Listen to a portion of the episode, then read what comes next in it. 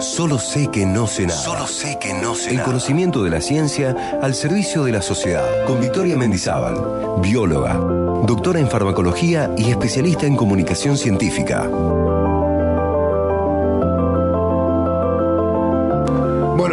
Bienvenida. Victoria Mendizábal, un gustazo tenerte acá también, ¿eh? Bueno, bienvenidos a todos. Bueno, atención el tema, mirá que nos la pasamos hablando de Cordera ayer, esta mañana, y fíjate, eh, Be- Vicky trajo también un título que es impresionante, que es Cordera, la naturaleza y el comportamiento moral. Toma mate. Toma mate, me dejaste helado. ¿Viste? ¿No? Impresionante. Bueno, a mí es que yo tenía otro tema, siempre me pasa lo mismo, ¿viste? Yo tenía otro tema para hoy, pero la verdad que lo de ayer fue para mí impactante. Sí, claro. O sea, tanto las declaraciones como todo lo que vino después, ¿no? Pero básicamente hubo algo que a mí me llamó mucho la atención y que disparó esta, esto que quiero compartir con ustedes y con la audiencia, que es lo que quien, digamos, denunció los dichos de Cordera en su Facebook denominó el posteo del escándalo. Uno puede acceder a este posteo y ver lo que realmente originalmente dijo este Jonathan Dallinger, que es este estudiante de periodismo que a partir de transgredir esa norma, bueno, permitió que todos nos enteráramos de esto, ¿no? Porque en teoría son charlas que no, que no deben salir de ese ámbito de, del TEA, que es una escuela de periodismo. Exactamente, o sea, él de alguna manera rompió esa regla, por suerte, este, y, y bueno, y pudimos enterarnos y poner sobre la mesa este tema. Pero básicamente lo que a mí me llamó la atención, más allá de todo lo demás, es que Cordera, según lo que dice Jonathan Dallinger, dice, si me hablas de los derechos, no te escucho. Porque no creo en las leyes de los hombres, sí en las de la naturaleza. Esto es lo que escribía Sí, en su Facebook. sí. Y la verdad que a mí la palabra naturaleza, siendo una bióloga, te imaginas cómo me, me pegó, ¿no? Porque en definitiva eh, es algo que siempre pensé desde mis tiempos de estudiante, que los animales tienen conductas que realmente eh, no son las que esperamos. O sea, siempre se ha tratado de separar lo animal, y creo que a eso se refiere Cordera con eh, lo humano, ¿no? Y, bueno, y casualmente o no casualmente, también en los últimos días me llegó un- una nota en relación a un nuevo libro que escribió uno de los primatólogos más importantes de este momento, que es Franz de Waal, que se llama ¿Tenemos suficiente inteligencia para entender la inteligencia de los animales? Bueno, entonces lo que les quiero compartir hoy es que este señor eh, holandés de origen, pero que desarrolló todos sus estudios o la gran mayoría en Estados Unidos, ha encontrado evidencias de que el comportamiento moral es anterior a cualquier derecho. Incluso anterior a la religión, porque los animales, en particular los monos, que son los que él ha estudiado, también elefantes y otros mamíferos, pero básicamente monos, poseen conducta moral. ¿Eh? Atención, atención. Atención, Cordera. Atención. Atención, Cordera. Atención Cordera y los Corderas, porque eso es algo que también hay que decir. Sí, claro. Cordera es solo la punta del iceberg. Y bueno, entonces dije, buenísimo, ¿cómo podemos juntar estas dos cosas y, y poder sacar algo interesante de esto? Entonces, investigando a este Franz de Boll, que la verdad que lo desconocía, mala mía, pero por eso me Sí. parece importante compartirlo con el público, eh, siempre el hombre se preguntó, ¿dónde está el límite entre lo animal y lo humano? ¿No? Y ha encontrado distintas respuestas para esto. Inclusive ya Platón decía, eh, el ser humano es la única criatura desnuda que camina en dos piernas. ¿no? Y Diógenes el cínico, un filósofo de, aquella época, se lo rebatió soltando un pollo desplumado en un aula y diciendo, he aquí el hombre de Platón. Así que, digamos, distintas cosas han tratado de separar esa barrera entre lo humano y lo animal, desde el bipedismo en este caso, el uso de herramientas que fue desmentido después por primatólogas, especialmente en el siglo XX, que encontraron que los monos usaban herramientas también y otros animales, el uso del lenguaje, la conducta altruista, siempre había algo alguna barrera a derribar con respecto a esta divisoria, ¿no? Y lo que dice De Gaulle es, es interesante porque va mucho más allá y dice que los monos son capaces de tener conductas morales, que la diferencia, obviamente, los monos no tienen una estructura, no tienen leyes, no tienen, digamos, un desarrollo como los, las civilizaciones humanas, pero lo que él dice es que la diferencia sería una diferencia de escala y no de clase. ¿Sí? Entonces, digamos, lo que él viene a plantear, que yo lo resumiría en Darwin nos hizo mucho mal, ¿Por qué? Porque con esto de la supervivencia el más apto estimuló y a muchos le vino muy bien y dio sustento a muchas ideas que soportan la cultura en la que vivimos, que es una cultura de la violencia que en definitiva eso es de lo que estamos hablando con esto eh, del caso Cordera, como ya le dicen algunos medios. Eh, y de hecho, De Gaulle, cuando cuenta de dónde parten sus estudios, cuenta que hasta los años 80 todo, en, digamos, en, el estudio del comportamiento, era estudiar la agresividad justamente. La violencia, la agresividad, los famosos machos alfa, ¿no? En, estos grupos de, de, monos. Y justamente es estudiando esto que él encuentra una conducta que es lo que da pie a todo lo demás que les quiero contar. Y es que después de las peleas, los monos se reconcilian. Tienen conductas de conciliación, de reconciliación, eh, que bueno, que se pueden visualizar a, través de, bueno, tratar de tomar contacto, de un abrazo, de tender la mano.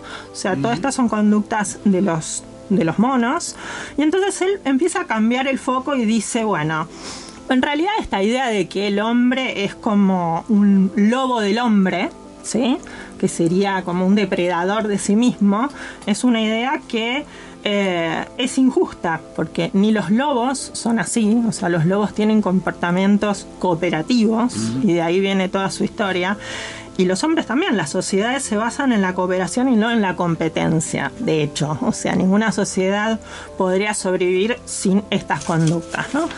Entonces, lo que él dice es que en realidad esta moralidad de la que él habla tiene sustento en dos tipos de conductas, que él llama morales. Por un lado, la reciprocidad, ¿sí? que sería mm, de alguna forma eh, algo asociado a, al sentido de justicia y de equidad. O sea, usted me va a mirar así medio raro, pero los monos tienen un sentido de tienen esa capacidad y este señor lo ha demostrado en los últimos años. Y por otro lado una palabra muy escuchada últimamente que es la empatía. La empatía no entonces, lo que él cuenta en una charla TED que se las recomiendo ampliamente, es una charla TED que eh, creo que se llama Conducta Moral en los Animales, o sea, después, si quiere, la podemos pasar. Sí, dale, así la ponemos en Twitter. Eh, bueno, lo que él cuenta en esa charla es muy interesante porque ya hay una filmación del año 1937 que se pueden ver los monos. O sea, les recomiendo que lo vean porque es muy fuerte. Eh, se ve a dos monos en blanco y negro, así con unas imágenes muy antiguas, eh, que arrastran juntos una caja para comer los dos. ¿Sí? O sea, ellos son conscientes de que para comer necesitan cooperar. Pero incluso en un segundo experimento, el que ya comió tira también para que el otro coma. ¿Sí? Bien no sin presiones por parte de del que no, comió. Pero es solidario. Pero lo hace, ¿no? Y entonces esos son los primeros, eh, digamos, atisbos de lo que él llama la reciprocidad entre los animales, ¿no? Algo así como hoy por ti, mañana por mí, ¿no? De alguna manera eh, hay como una devolución de favores y, y eso es algo que desde el punto de vista evolutivo digamos, prospera. Por otro lado, la empatía es de la otra cosa que eh, de él habla, ¿no? De la reciprocidad por un lado dijimos y la empatía. La empatía, digamos, la, cuestión más sencilla de la empatía sería esta cosa de que usted bosteza, yo bostezo. Los monos también tienen esto. O sea, los monos ven otro mono bostezar y bostezan. Sería algo así. Eso sería como la empatía más básica que sería la capacidad de imitación o de sincronizar. Y después hay otros sentimientos de empatía un poquito más complejos, como podría ser eh, la, cuestión de consolar. ¿sí? Esto en los monos se ve, los monos bebés o los monos pequeños son capaces de consolar a un mono adulto cuando perdió una pelea, ¿no? Y le dan una palmadita así en la espalda todos los que somos padres sabemos que los niños, cuando nosotros hacemos como que lloramos o que estamos mal, enseguida, se acercan a consolarnos. A veces como un juego, a veces, digamos, pensando que realmente es así. Y después hay otros experimentos con relación al altruismo que, es, que son muy interesantes, ¿no? Porque mm, este señor se pregunta, bueno, ¿son capaces de preocuparse por el bienestar de los otros, los monos? Y hay un experimento que también aparece acá, que es un experimento eh, en donde se ponen dos monos, uno al lado del otro, en dos jaulas, en donde los monos se pueden ver uno al otro, y hay uno de los monos a los cuales, al cual se le ofrece como unas especies de tubitos, uno rojo, con el cual si le da ese rojo al experimentador, el experimentador le da comida solo a él, y uno verde, que si le da ese al experimentador, le da comida a los dos, ¿no? Entonces a uno lo llaman eh, el, digamos, el egoísta o el tubo egoísta y a otro lo llaman el tubo, digamos, prosocial. Entonces, ¿qué es lo que ve acá? Que, eh, que en un 50% de las veces aparece esta cosa del, verde, ¿no? Esta necesidad del verde. Que hay una elección del verde que tiene que ver, por supuesto, también con la protesta del otro, ¿no? Pero como que hay un registro, ¿no? Y eso también es la empatía. Y por último, hay otro experimento interesante eh, con respecto al sentimiento de desigualdad, ¿no? o el sentido de justicia. Eh, y es muy interesante porque está hecho en unos monos, que son los monos capuchinos, que tienen preferencia por las uvas frente a otras cosas. Entonces, también acá ponemos a dos monos, un mono al que siempre sistemáticamente el experimentador le da pepino. Cuando ese mono hace lo que se le pide, que es que le dé una piedrita al experimentador. Y por otro lado, eh, hay otro mono que sistemáticamente recibe uvas. Entonces, bueno, el que siempre recibe pepinos empieza a mirar así como de reojo, diciendo, bueno, ¿qué pasa acá? Empieza a golpear la celda, empieza a hacer quilombo, le tira la piedra al experimentador, bueno, y finalmente logra, eh, digamos que, su objetivo, ¿no? Digamos que es también recibir eh, esta uva. Y entonces es interesante porque eh, este, este primatólogo dice, recibí muchas críticas con respecto a este experimento, eh, diciendo, bueno, entre ellas una bastante graciosa de un filósofo que le dice, esto no es posible porque el sentido de la equidad fue inventado en la Revolución Francesa. Incluso alguno le sugiere que creería el experimento si el que recibe las uvas rechaza las uvas porque el otro no obtiene uvas. Y este experimento también lo lograron demostrar. Es decir, ¿qué concluye de todo esto de años, de 20, 30 años de, este tipo de experimentos con los primates? Que existe una evolución en la conducta moral, que la conducta moral no viene, digamos, ni impuesta por el derecho, el Estado de Derecho, los derechos humanos, la religión, nada, digamos, relacionado con la cultura, sino que es algo que está en la propia naturaleza animal, ¿sí? Al igual que la violencia, al igual que la agresividad. Entonces, eh, inclusive en los últimos años se ha encontrado que existen unas neuronas, unos circuitos neuronales, o sea, un correlato sería del comportamiento, un correlato en el cerebro, que son las famosas neuronas espejo, no sé si escuchó hablar de ellas, que básicamente lo que son es un grupo de neuronas que eh, se activan en la persona que hace una determinada cosa y en la persona que está observando esta misma cosa. ¿no? Y entonces es lo que de alguna manera encontramos como el principio, digamos, o el sustento biológico o neurobiológico de lo que sería la empatía. ¿no? Entonces, eh, de alguna forma, la imaginación o la observación de otra persona en un determinado estado emocional dispara una representación en el observador. ¿no? Y esto sería la empatía.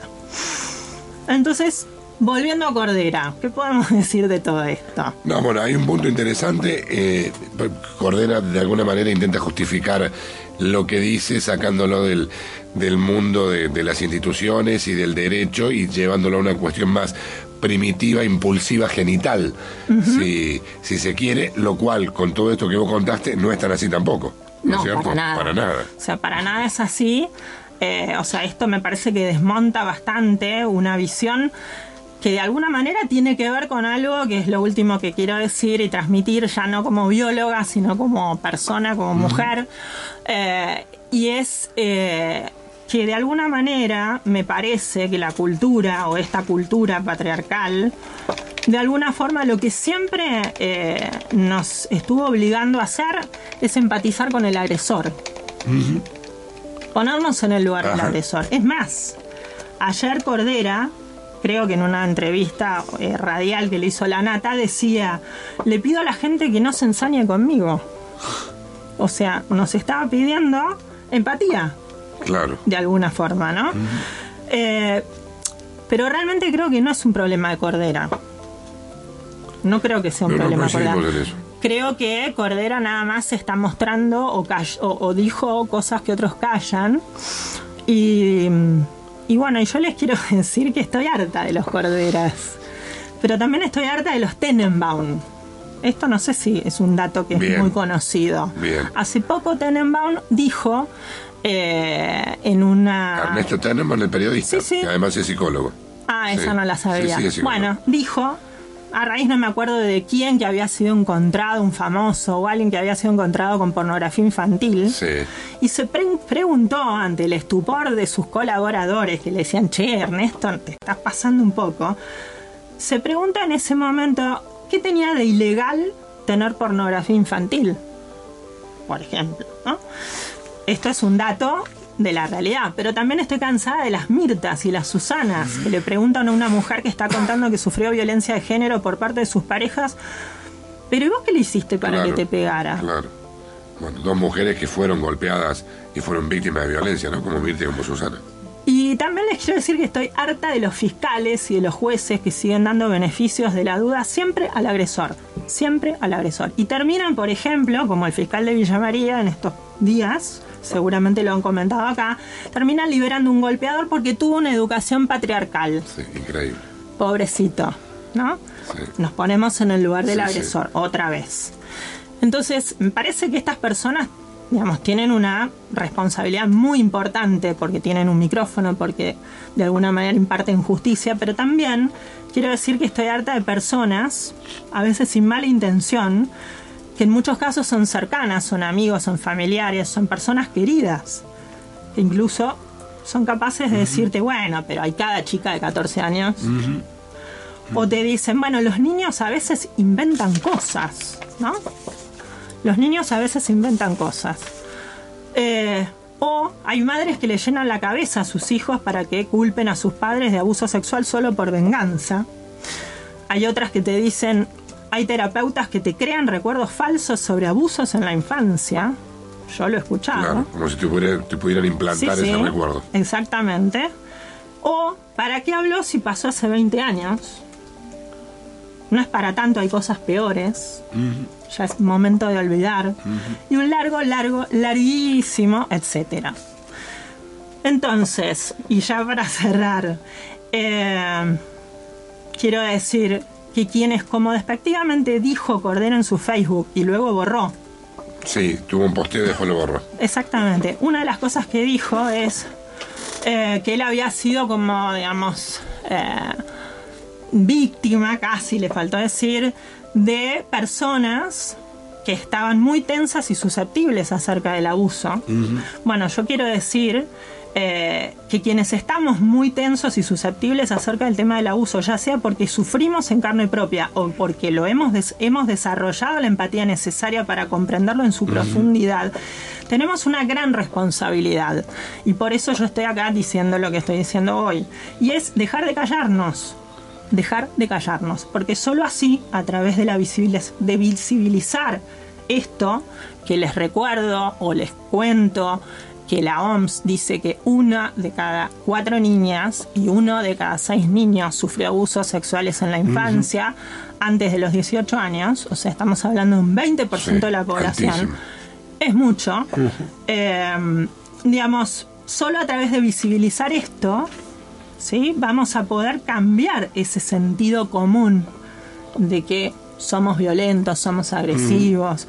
Bueno, está bien, somos violentos, somos agresivos, pero también también nuestra especie pudo desarrollar estos mecanismos de, de, empatía. Y creo que nosotros, los que estamos sensibilizados con esta causa, tenemos la obligación de ponerlo sobre la mesa, de contarlo, porque así, solo así, las neuronas espejos se van a activar, se van a poder activar y van a poder empatizar con nosotros.